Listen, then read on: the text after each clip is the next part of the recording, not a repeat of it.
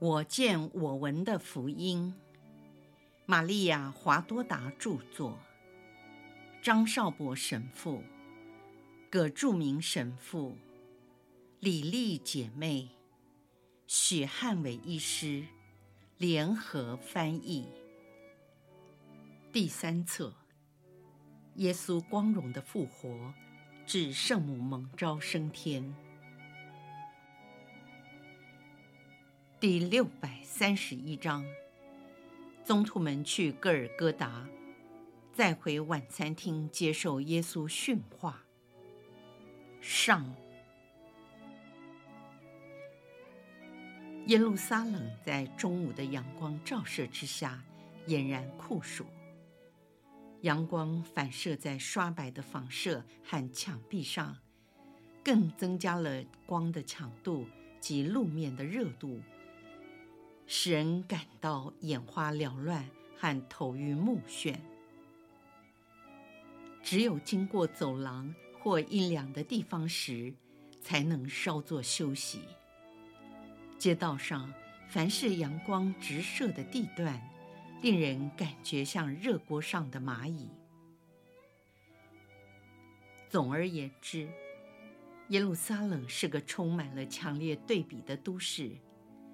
黑白分明的颜色，光与暗的反差，瞬间变换，使人眼睛易于疲劳，必须半眯着眼睛走。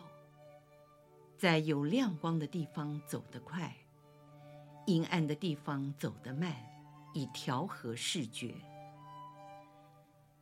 宗徒们就在这日正当中，在沙漠一样的街道上行走。他们汗流浃背，用自己的头巾擦干头部、脸上、前胸、后背的汗水，气喘如牛地走着。当他们出了城，便毫无遮阴乘凉的地方。顺着城墙往南北方向的道路，在中午艳阳的普照之下，像个大烤炉。蒸发整个人内脏的水分。城外的那条小溪只留下一线涓流，婉转地漫过多卵石的溪床。那些比较大的卵石像枯干的骷髅头。宗徒们急速地跑到水中，双手捧着水喝够了之后。再把头巾投入溪水洗涤，然后稍微拧了一下，湿漉漉的蒙在头上，上下其手的擦洗了一遍，再脱掉凉鞋，把脚浸泡在水中，这样有助于恢复一些体力，但终究水量不多，效果也有限。何况酷热的阳光下。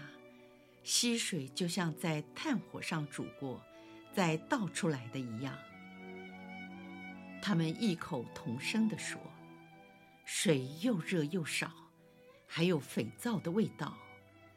可能有人一大早在溪边洗衣服。”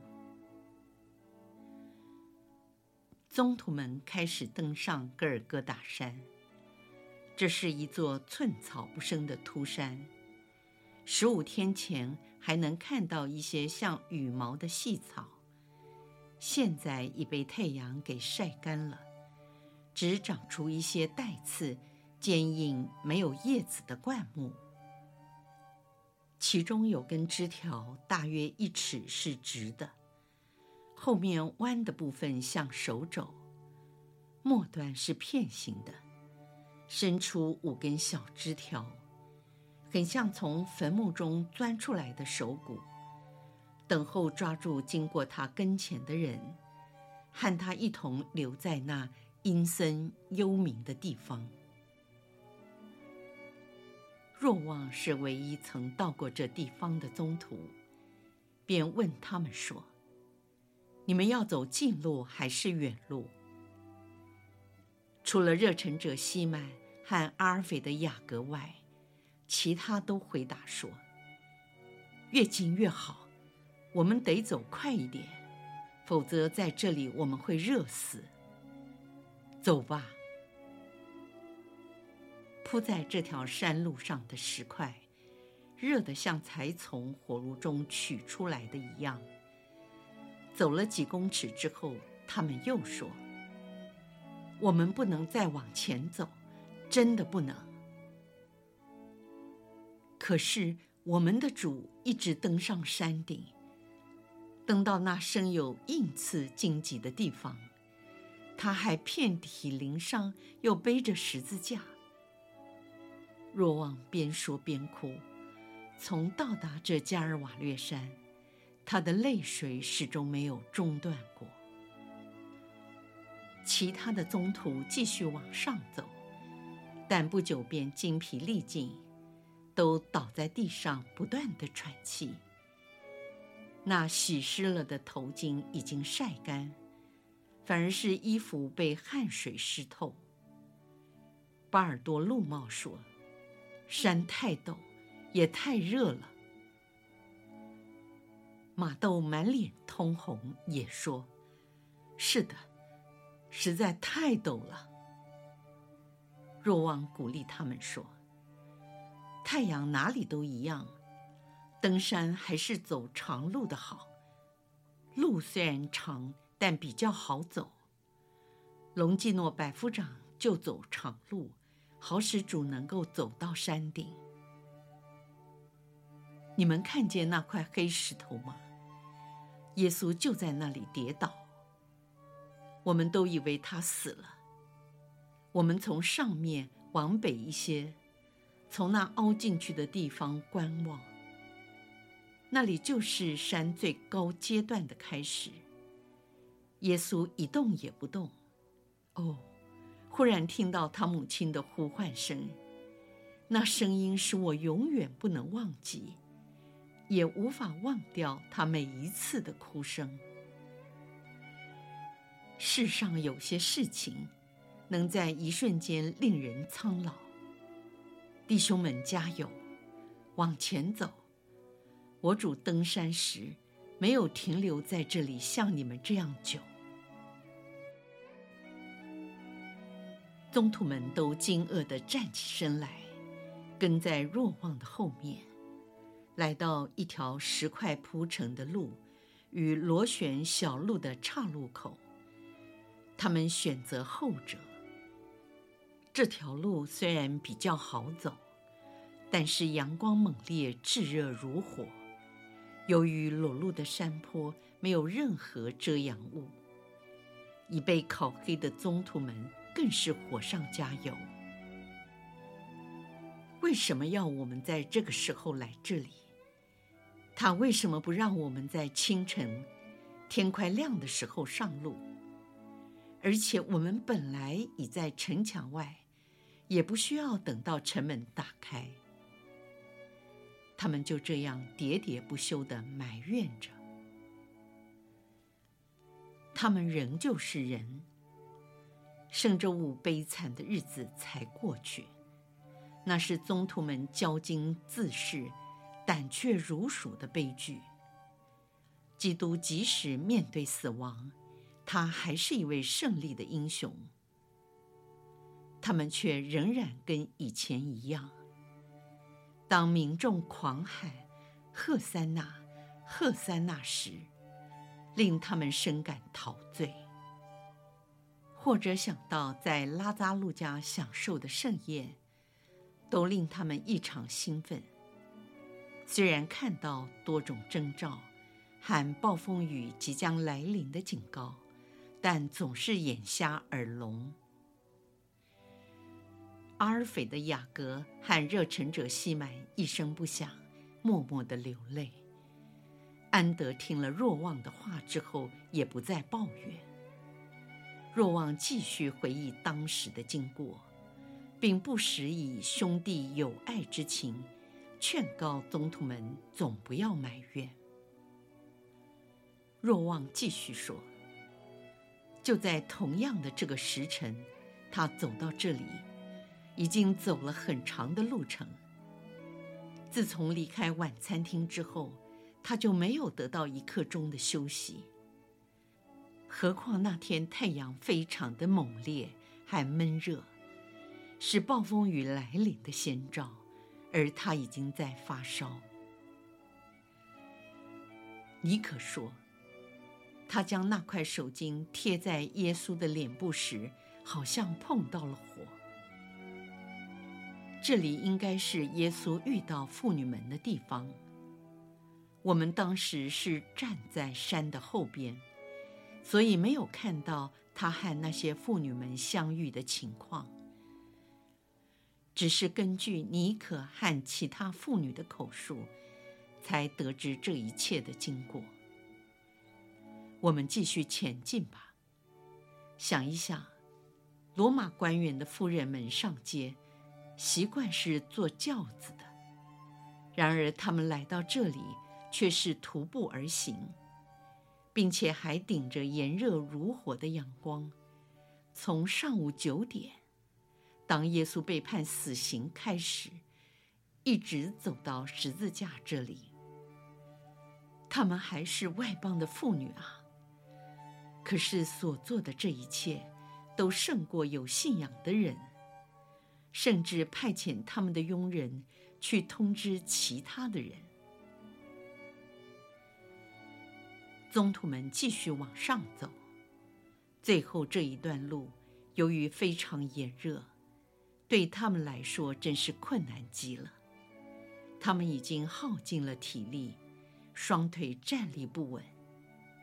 伯多说：“如果他不显个奇迹，我们都要中暑跌倒了。”我的心在我的喉咙间几乎要爆了。马豆附和着说：“巴尔多路茂一声不响，像喝醉了的人；若望紧托着他的臂膀，就像圣周五上山时手托着圣母一样。若望又鼓励他们说：‘前面不远有个阴凉的地方，圣周五我曾把圣母带到那里。’”我们会在那里休息一下。他们继续前进，但移动得越来越缓慢。全部抵达后，他们便靠在那块大石头上休息。当日圣母也是靠在这里稍微安歇，就如若望所说的，这里的确有些阴凉，可以休息。但空气是静止而且闷热的，连一点风都没有，只是热浪在持续的攀升。多默呻吟说：“若有些茴香或薄荷叶，或一小片草也好，都能解渴。但这里一无所有。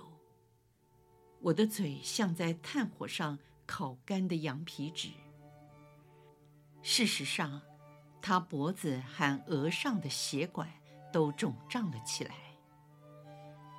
在伯德的雅各伯说：“谁若给我一滴水，我愿意付一切的代价。”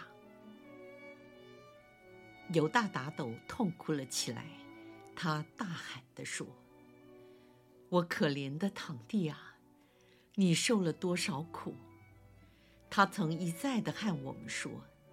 那时我渴得要死，你们还记得吗？当时我并不了解这句话全部的含义，现在才明白，他是多么的渴。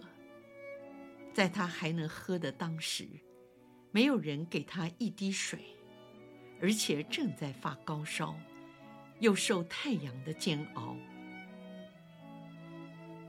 安德说。约翰娜给了他一点喝的东西，好减轻他的痛苦。若望说，在那个时候，他已经不能喝，也不能说话了。当他遇到母亲时，距离这里大概只有十步，他只能叫一声“妈妈”，也不能给母亲一个吻，连一个飞吻也不能。虽然基勒乃人西满已经替他背着十字架，也由于他的双唇受到重伤，僵化的不能活动。哦，我看得很清楚，我就站在罗马卫队的后面，因为我不能过去。假如士兵许可，我会替他背起十字架。士兵也担心我。怕群众用石块砸我们。他那时已不能说话，不能喝水，不能亲吻，甚至看不见，因为双眼已被凝固的血块遮盖，血从前额流下。所穿的白袍在膝盖部位被撕裂，膝盖还在流血。一双手也肿胀起来，满身伤痕，面颊和下巴到处都是伤。十字架扛在右肩上，磨掉了一大块皮。绳索割伤了腰部，头部被荆棘扎伤，不断的在滴血。这时，伯铎叫喊着说：“够了，够了！”实在听不下去了，我求你，也命令你，不要再说了。伯铎觉得备受折磨。若望说：“无法听下去，你们都不能继续听我说。”但我却亲眼目睹他遭受那惨绝人寰的酷刑。他的母亲当时又怎么能忍受得了呢？当时怎能承受得了？于是众人都垂下了头，默默地流泪。他们继续前进，再也没有人抱怨，反而一起为基督所受的苦难而难过痛哭。他们终于到达了山顶。第一平台处像个沸腾的平底锅，由于热力的反射，地面好像在游动。这种现象如同太阳照射着沙漠时所产生的幻觉。我们都到上面来。当时百夫长曾经准许我们上来这里，他以为我是圣母的儿子。妇女们站在这边，牧羊人站在那边。再过去是犹太人。若望指着几个地方解释着说：“群众是在下坡，再下去，他们站得满山遍野，直到底下的山谷和公路，甚至城墙以及城墙后所有房屋的阳台上。”密密麻麻，到处都挤满了成千上万的人。那天太阳开始转暗后，我才发现到这种情景。但是阳光若很刺眼，像现在一样，我就什么都看不清楚了。其实，从山顶往下看，耶路撒冷看起来就像个战斗中的海市蜃楼。这强烈的阳光，让视觉如同隔着面纱看东西，令人头晕目眩。若望说，在别的时候还可以看到圣周五被闪电击中烧焦的房屋，漆黑一片和断垣残壁，大部分都是与主的死亡有关联的房屋。这是玛丽德莲说的。我不知道他为什么又来这里。